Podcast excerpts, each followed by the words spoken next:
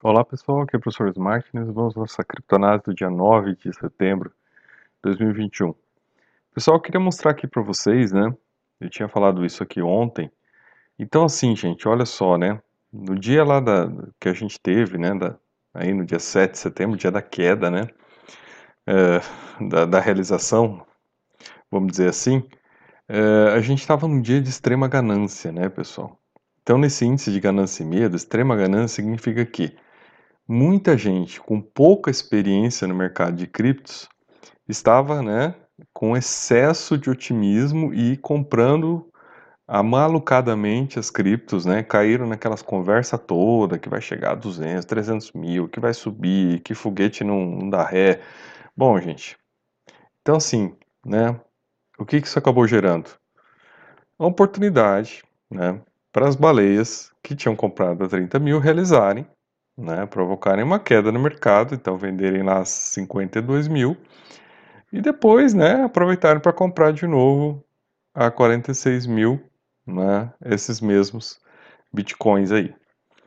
É, pessoal, é, é, um, é um jogo muito fácil né, para ser jogado porque trabalha né, com, com, com todo uma, um nível de influência e de ideias pré-concebidas, né, que na verdade são colocadas todas para induzir. E eu digo que a indução, e, e, isso trabalha, né, tem dados que comprovam, até já coloquei também no vídeo, né, no penúltimo vídeo, que mostra que 56% dos australianos acham que foi o Elon Musk que criou o Bitcoin, né, e que 50% dos australianos buscam informações na internet, então a gente vê o nível da, da desinformação no mundo das criptomoedas. E aí a gente percebe o seguinte, né, que depois da queda, né, o de hoje, né, pessoal, o de o de dia 8 para dia 9, né, de quarta para quinta-feira, já coloca esse índice em medo. Então essas mesmas pessoas, né, que estavam lá empolgadas, gananciosas, né, o extremo otimismo, agora estão com medo. Então você vê que, né, isso demonstra, né, gente, as pessoas não sabem muito bem o que estão fazendo nesse mercado, né? E não saber muito bem o que está fazendo em algo é um risco muito grande para o seu bolso. Então é legal, né, que ou você faça aquela técnica de comprar, né, no bear market, comprar lá na baixa, aguarde para comprar, ou você comece a estudar o mercado, senão você vai estar mal. Uh, hoje, né, pessoal, a gente olhando aí o mercado, né, olha, né, a gente vê de novo aí, né, olha, né, a gente viu que antes só tava ali, né, classe média comprando, agora volta aqui as sardinhas comprando de novo. Aí já volta a ver movimento de sardinha aqui, a gente já volta a ver, né, mais Bitcoin saindo do que Bitcoin entrando. Claro que o pessoal, se tiver aqui pensando em médio prazo, vai ter algum, algum benefício, né? Porque a expectativa é que se suba mais até o final do ano mesmo. Então, nesse sentido, estaria fazendo aqui uma aposta, né, gente? Uma aposta. E eu falo uma aposta porque não necessariamente isso vai se confirmar, né? Aí a gente pode ter aí uma ocorrência no meio do caminho que pode mudar essa história. E olhem só, né, gente, os gráficos aqui de novo, né? Então, é, é isso que eu acho interessante, né? A gente, eu tinha falado nos vídeos anteriores, né, como as sardinhas, né, tinham entrado comprando, comprando, comprando, comprando, né, pessoal? E a gente via lá como as sardinhas que levaram os preços lá para cima, né? E quando veio o talagaço aqui da venda das, das baleias, né, como as sardinhas caíram fora. E agora, né, estão aí, olha só, né, gente? Tudo muito, né, com volumes muito baixos, né, com medo de entrar, né. Então, esse aqui mostra, né, esse, esse gráfico somente aqui mostra a posição das sardinhas, né. E vejam, né, gente, esse é um gráfico aberto, né, que você pega de graça. Agora você imagina, né, com gráficos mais sofisticados na mão dos assessores, né, dos auxiliares financeiros dessas baleias, né, o que que eles não estão sabendo, né, gente? É, o que, que eles já não veem a oportunidade de ganhar dinheiro em cima né, dos inocentes, né, dos inexperientes. Uh, em relação às notícias do dia, né, gente, a gente vê que a SEC, né, Secretaria Econômica dos Estados Unidos, está aí começando a apertar o cerco, né, e aí apertando em relação a Coinbase, né, que pretende lançar um serviço de empréstimo de dinheiro, de cripto, então assim, né, na verdade, né, uma coisa meio muito esquisita assim, e a SEC já começou a fiscalizar e apertar o cerco porque essa é uma proposta, né, do governo americano de agora em diante, né? Vai ter uma nova lei agora em setembro e esse é um evento carta marcada, né, pessoal, que pode provocar uma grande queda nas criptos. Guardem isso que isso vai acontecer no final do mês. E, né, e mais algumas outras leis que estão em discussão, né, que são leis que podem provocar o tal do cisne negro, né, gente, uma antecipação do bear market é, antes daquilo que se espera que seja, né, que é o a, a, quando houver a redução dos estímulos nos Estados Unidos, de acontecer a partir do ano que vem, o começo do bear market. Né? Mas a gente pode ter um cisne negro aqui no caminho, que é essa ocorrência aí. Uh, aí, pessoal, os dados, né, e, e, aí que vem aquela coisa, né, semana passada, então, saíram os dados do emprego, e, e se esperavam 750 mil empregos e surgiram 250 mil. Então, o que aconteceu isso, né, aí o mercado foi lá e comprou cripto adoidado.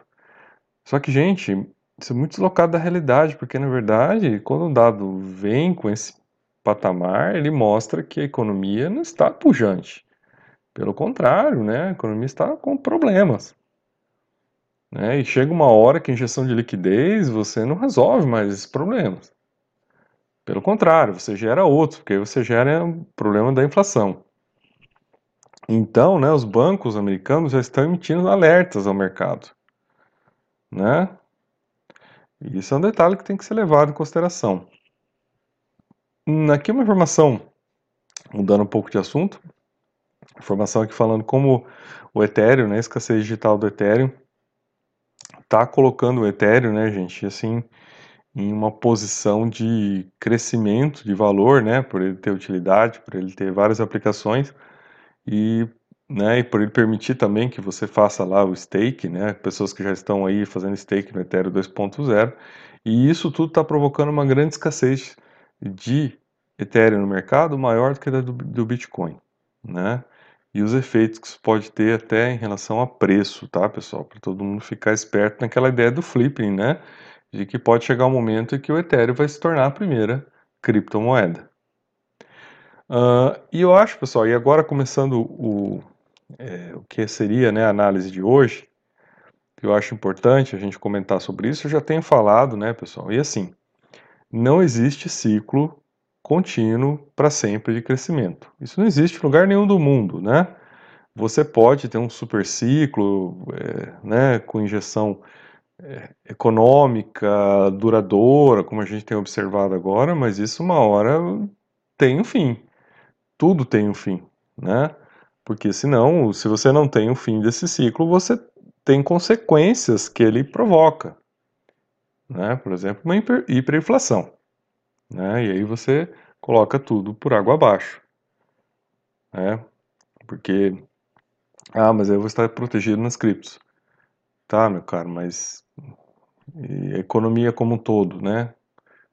Como é que as pessoas vão ter dinheiro para fazer as coisas e e como é que vão estar regulados as coisas, né? Porque é, numa hiperinflação você tem que lembrar também que o acesso às coisas básicas ele fica prejudicado e você não come Bitcoin, né? Você não come Ethereum. Então, né? As pessoas precisam ter essas coisas básicas e elas não conseguem mais pagar por essas coisas básicas. E talvez aí, né, a necessidade seja uma outra necessidade de acesso às coisas básicas. Assim como eu acho que, né, numa crise ambiental, quando você tem falta de recursos naturais, você também não come Bitcoin, não come Ethereum, né? Você não bebe Bitcoin, não bebe Ethereum. Então, assim, numa situação de calamidade, o que você precisa ter são recursos naturais. E os recursos naturais valem muito nessa hora, né? Vale mais do que qualquer coisa. Quem tem água, num local onde não tem água, né? Não vai querer trocar água por Bitcoin. Pode ter certeza disso. Não se iludam. né, antes das necessidades básicas humanas. Bom, uh, e aí, gente, aqui na verdade, né, essa aqui é uma, é uma, uma revista, tá, gente? É, que é de, uma, de um portal, tá? Que é um portal Bitcoiner, tá? E inflacionista, tá? É, no sentido de não de inflação, mas no sentido de sempre estar, né, é, favorecendo o avanço dos preços do Bitcoin, né, que, que isso impacta também, né, se você pode comprar, um, se você ano passado podia comprar um Bitcoin por 9 mil dólares, agora pode comprar um por 48, para mim isso é inflação, porque quem está fora é, não tem o acesso ao produto, né, e é a mesma coisa para quem está né, tá pagando um litro de gasolina 3, depois eu pago de gasolina 7. Então essa pessoa também está com acesso limitado ao produto. Né? Então tem a lógica é a mesma. Mas o que está sendo falado aqui, pessoal, e eu acho que isso que é importante a gente tratar aqui, né, é que o ciclo, esse ciclo vai acabar. Né? Uma hora ele vai acabar. Né? Então, é, a própria revista aqui, né, que, que né, sempre valoriza, ela trouxe uma reportagem sobre isso, né, dizendo que o ciclo pode acabar. Claro que sempre, né, trazendo, né, muitos, muitos analistas que, né, apesar de acharem que o ciclo pode acabar, eu acho que todos aqui concordam que os ciclos tendem a acabar, né, ela vai concluir com aqueles que acham que termina, mas não termina, né, lógico. Teria, não teria sentido não ser dessa maneira, até porque essa é a visão, né, é a a, a, proposta, a proposta né, dessa, desse, dessa, desse editorial aqui, dessa linha. Aí, gente, mas o, o, que eu chamo a atenção e recomendo que vocês leiam e acessem e leiam, né? Tá, na, na, na, tá em inglês, mas traduzam aí, fica fácil. É de que uh, os ciclos, né, gente, eles têm um começo, meio e fim, e aí, né, o difícil é a gente saber quando eles terminam, né? Porque termina esse ciclo e começa o ciclo da baixa. Então, quando isso vai acontecer, que é a coisa difícil de saber. Né? Então, claro, existem já muitos estudos, e o artigo fala de muitas pessoas que estão estudando, né, que tentando delimitar, né, assim, é, é, né, que, que a gente tem que procurar, né, buscar sinais. Até tem aqui um alerta de spoiler, né? Todos os comentaristas entrevistados concordam que você deve tentar realizar lucros durante a subida. Né, pessoal? Então, uh, vejam, né? Todos os comentaristas entrevistados, né? E mesmo aqueles que falam sobre estratégia de hold, né, pessoal? Eles colocam alguma coisa nesse sentido, tá, gente? Eles colocam essa questão de que você também né, tem que realizar algo e eles até falam aqui dessa questão do hold, tá, pessoal? Mas é, é interessante, tá? Vou colocando só aqui, né? Uh, aí, claro, há uma tentativa de se buscar precedentes, né? Coisas que já se aconteceram né, nesses 10 anos de mercado de Bitcoin para se avaliar começo e términos de ciclos, né, gente? O problema, e eu acho que até que se coloca aqui, né, que é uma nota de cautela, que nem não necessariamente as coisas sempre vão acontecer dessa maneira, né? Até fala aqui, ó, o Ethereum possa, né, superar a criptomoeda líder do mercado. Então aí quem vai orientar ciclos serão né, o Ethereum. Então, pessoal, claro, essas ideias podem, né, durante o transcorrer do tempo, mudar. E assim, né, existem cisnes negros que não, você não controla, né? Então, por exemplo, o que aconteceu na China, né, de proibir o Bitcoin, é, a boca mole do Elon Musk, né? Você não, não tem como controlar. E também outras coisas que podem acontecer, como essa própria legislação que vai acontecer nos Estados Unidos, né? E outras cláusulas que podem ser incluídas na legislação e novas legislações que podem ser criadas que podem ter um impacto direto né, no, no mercado das criptos. E aí, agora, no final de setembro já, né? Que é uma coisa já contada. Então, não necessariamente os ciclos vão né, seguir os precedentes, é uma coisa, uns alertas que se colocam aqui. Então, a gente pode até tentar, né? Mas não necessariamente isso vai acontecer. Então, essa é a primeira parte do artigo, né? Fala sobre isso, né, pessoal? Fala que é, vai acontecer, né? Que a gente tem que ter posturas defensivas, né, e entender que isso acontece e uma parte das pessoas aqui entrevistadas nessa primeira linha dizem que você tem que tentar, né, na hora que subir, realizar um pouco. Eu até vou falar dessa estratégia já.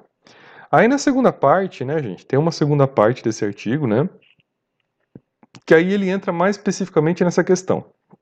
Vender ou hold, né? Como se preparar para o fim da corrida de touros, né?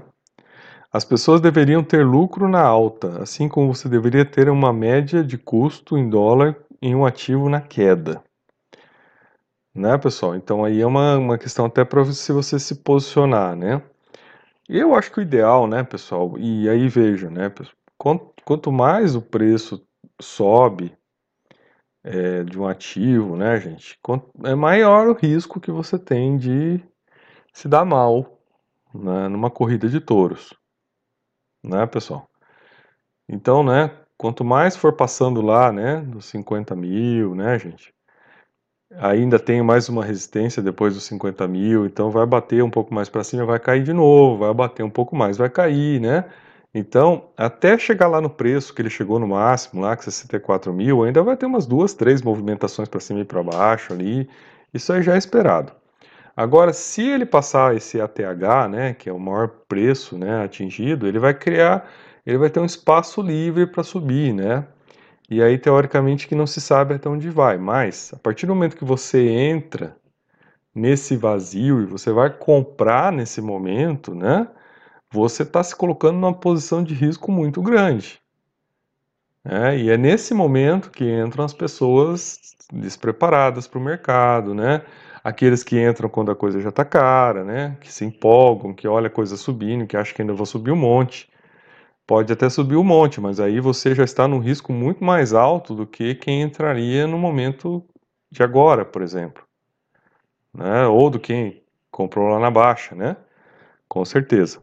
Aí, pessoal, aí as estratégias, né, por exemplo, Uh, ele vai discutir aqui essa questão, né, de como é que você lida com isso, né, se nós tivermos um mercado de baixa, se terminar, né, esse mercado de alta que a gente, essa corrida de touros, teoricamente vai acontecer até o final do ano, e uma parte no começo do ano que vem, né, e como é que, como é que né, lida com isso depois que ela terminar, essa que é a questão, né, aí ó, então, você ganhou um milhão de dólares nesse ciclo e está tentando descobrir como transformar esses ganhos de mudança de vida em dinheiro do mundo real antes do colapso inevitável, gente. Olha aí.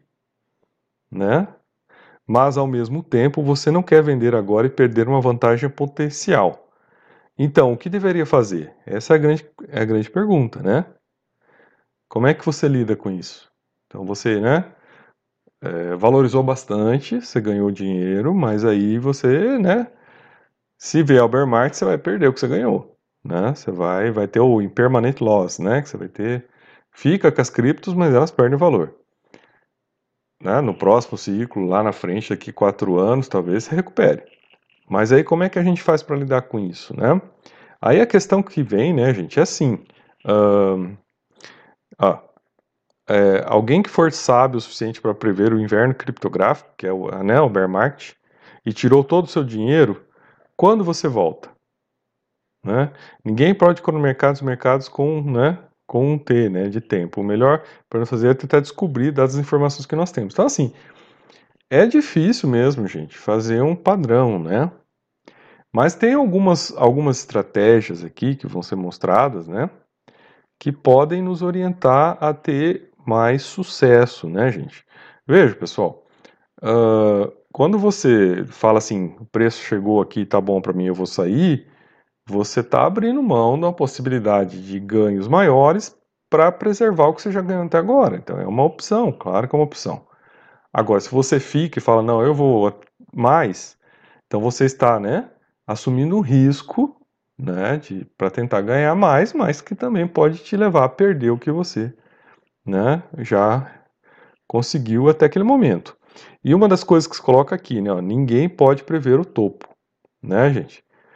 É, esse último topo que teve em abril desse ano, ele aconteceu quando né, chegou o um momento em que as baleias começaram a vender e acabou a força das, das sardinhas comprarem, né? Porque aí as sardinhas entraram comprando e segurando o mercado, né? Só que aí uma hora, né? acaba, né, gente? Não tem mais dinheiro. E aí a coisa desaba, né? Só que aí as baleias já caíram fora, né? E vão ficar só olhando, dando risada, esperando para comprar lá de novo lá embaixo. Uh, então esse, esse é um grande problema, né, gente? Quando saber, né? Então, claro, existem algumas técnicas, eles falam aqui no artigo, depois vocês leiam, né, pessoal? Mas uma das que eu gosto aqui, né, gente, que é, é do Scott Melker, né, gente, o lobo de todas as ruas, né, é de que você, né, gente, quando chega lá, chega num ponto alto, né, que você vê que já valorizou bastante, o ideal é você fazer o quê? Você tirar o dinheiro que você inicialmente colocou, né? Então, né, por exemplo, se você colocou 100, né, e ele chegou a 200, então você tira 100, que é o seu dinheiro, é o seu dinheiro, né, e você fica ali ainda com 100. Porque aquilo já não é mais o seu dinheiro, né? Aquilo é uma valorização que você obteve, né? É dinheiro dos outros. Então aí você já tirou o seu fora, né? Protege o seu e fica lá com o dinheiro dos outros, porque ali você não tem perda nenhuma, né? E mesmo que cair, você ainda fica com as criptos, né? E você fica esperando o próximo. Aí você vai esperar o próximo, né? O mercado de alta e você ainda vai ter o que você tirou para entrar na baixa para aumentar seu capital. Eu acho, gente, essa estratégia aqui do Scott Melker a mais inteligente possível, né? De você vender, cair fora, pegar a tua grana, falar valeu, galera, né? Tira tua, tua grana e fica lá com a grana dos outros, né? Aquela valorização que teve lá, que é a grana dos outros. Eu acho a melhor ideia que tem. Uh, aí, claro, né? Tem uns outros aqui que eu já. Uh, eu acho que assim, né, pessoal? Uh, apesar da, da né, tem outros, outros, outras pessoas aqui que acham que você não deve vender, que você deve ficar com o dinheiro tá? Que você deve uh, permanecer porque o Bitcoin está num momento de acumulação mundial, né? E que outras pessoas vão comprar e que ele nunca mais vai cair, que esses ciclos de quatro anos não vão acontecer mais, né, gente? Olha, você tem a possibilidade que isso aconteça, mas você tem o risco também de isso não acontecer, não é? Então, trabalhar com isso, pessoal, é, é uma questão aí já de da sua forma de lidar com o mercado. Eu acho que essa estratégia que a gente viu antes, ela te dá muita segurança, né? Ele até fala aqui, né? É, você tira a pressão das suas decisões, né? O que, é, o que é mentalmente um lugar muito bom para se estar, né? Você tirou a tua grana, você está concorrendo agora com o dinheiro dos outros, né? Então é uma coisa muito boa. Agora, né, pessoal, uh, é, você permanecer, né, e acreditar nessa questão de que não vai cair mais, né, ou se cair, outra coisa que eles colocam aqui, né, ou se cair, ó, desta vez é diferente, ou se cair, né, é, não vai cair tanto, né, vai cair pouco, não vai voltar, né, então, por exemplo, se você entrou agora, né, antes dos 50 mil, gente, isso não é uma sugestão de investimento, hein, o risco é seu. Você está correndo um risco. Eu estou falando desde lá dos 30 mil que ainda está caro. Eu estava esperando cair mais, hein, gente? Então o risco é seu. Uh, se você entrar agora, por exemplo, né, e hipoteticamente se chegar lá aos 100 mil, você ainda vai ganhar, né, vai dobrar o seu dinheiro. Beleza, seria interessante? Seria interessante, né? Se não tiver nenhum cisne negro pela frente, hein? Cuidado. Cuidado. Uh, mas aí, esse, essas pessoas aqui, né, tem pessoas dizendo que nós estamos num super ciclo, porque os bancos estão né, imprimindo dinheiro interminável, então, né, isso aí não vai, não vai, né, não vai permitir que haja uma queda, porque a liquidez está muito alta e as pessoas não têm onde colocar dinheiro e vão colocar dinheiro, né, nas criptos, vão colocar dinheiro no mercado, então não vai cair nunca nada. Bom, a gente acabou de ver hoje, né, lá atrás, que seis bancos estão emitindo alerta, né, de risco de de quebra de mercado. Uh, aí, pessoal, é, é muito difícil fazer uma avaliação dessa. Por isso que aquela primeira técnica que eu falei antes, eu acho ela muito mais saudável. Aqui você está assumindo né, a postura de que não vai ter bear market. Né, pessoal? Não sei. Não sei, eu acho assim é arriscado uma postura dessa, né, pessoal? Não, não, não tenho essa clareza de ideias, tá? Não, não quero também assim, né? Uh, a priori dizer, olha, não, pô, tem, tem fundamento. Tá, tem fundamento, estão imprimindo, mas não quer dizer que vai imprimir para sempre. Né? Ano que vem tem eleição nos Estados Unidos. Né? Então precisa manter lá uma situação né, econômica para eles continuarem mandando. Então aí tem interesse político. Né? Tem essas questões das regulamentações, a cobrança de tributos para financiar até o que eles estão fazendo, né? essa impressão de dinheiro, vão cobrar o tributo das, das criptos.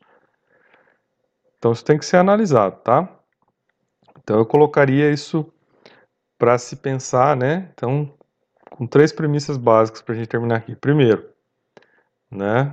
É, dentro de um padrão de normalidade, você tem ciclos de baixa, né? De bear market e de alta de corrida do touro. Isso é um padrão de normalidade. Dois, né? Uh, a dificuldade de saber a hora de sair, né? É um problema. Ninguém sabe def definir isso. É, qual estratégia então seria melhor, né? Quando você vê que está bem lá em cima, você tirar a tua grana inicial. Essa é uma estratégia defensiva muito boa. E três, né? Aí você, né, o restante que você deixar lá, você avaliar, né, é, se vai permanecer e, e aí, né, como você já está tranquilo, você pode correr o risco de ser realmente um super ciclo e não cair mais, né? Ou você, né, talvez chegando ainda num outro momento mais exagerado ainda, resolver realizar tudo. Então, esse, esses seriam as, as posturas melhores aqui para se ter em relação a isso. Acho que são as mais seguras e dá, dá para se guiar por aqui. E, gente, para terminar aqui, né, pessoal, é um esclarecimento, assim, só para ajudar, tá, pessoal? Que hoje eu vi lá um, pessoal comemorando, olha só, né, a Ucrânia vai aprovar uma lei que vai legalizar as criptos, né? Aí daqui a pouco vem, ó, não sei aonde, no Panamá, ó, na República de Tonga, não sei aonde. Então, assim, ah, na Índia vai aprovar. Então, assim, gente, tem muito MIG, né? Que é manipulação incentiva a ganância essa mídia, né? Toda hora, todo dia tem um lugar novo, né? Atlântida daqui a pouco, lá na, na Lua, sabe? Toda hora tem um lugar novo que vai aceitar cripto. Mas veja, gente, uma coisa é o que aconteceu em El Salvador, que é transformar o Bitcoin em curso legal, né? Em moeda para pagamento. E as pessoas lá não estão gostando nada disso, está dando erro, por quê? Porque as pessoas, gente, querem ter segurança. O, o dinheiro, por isso que tem as stablecoins, é um dinheiro que tem uma estabilidade de valor.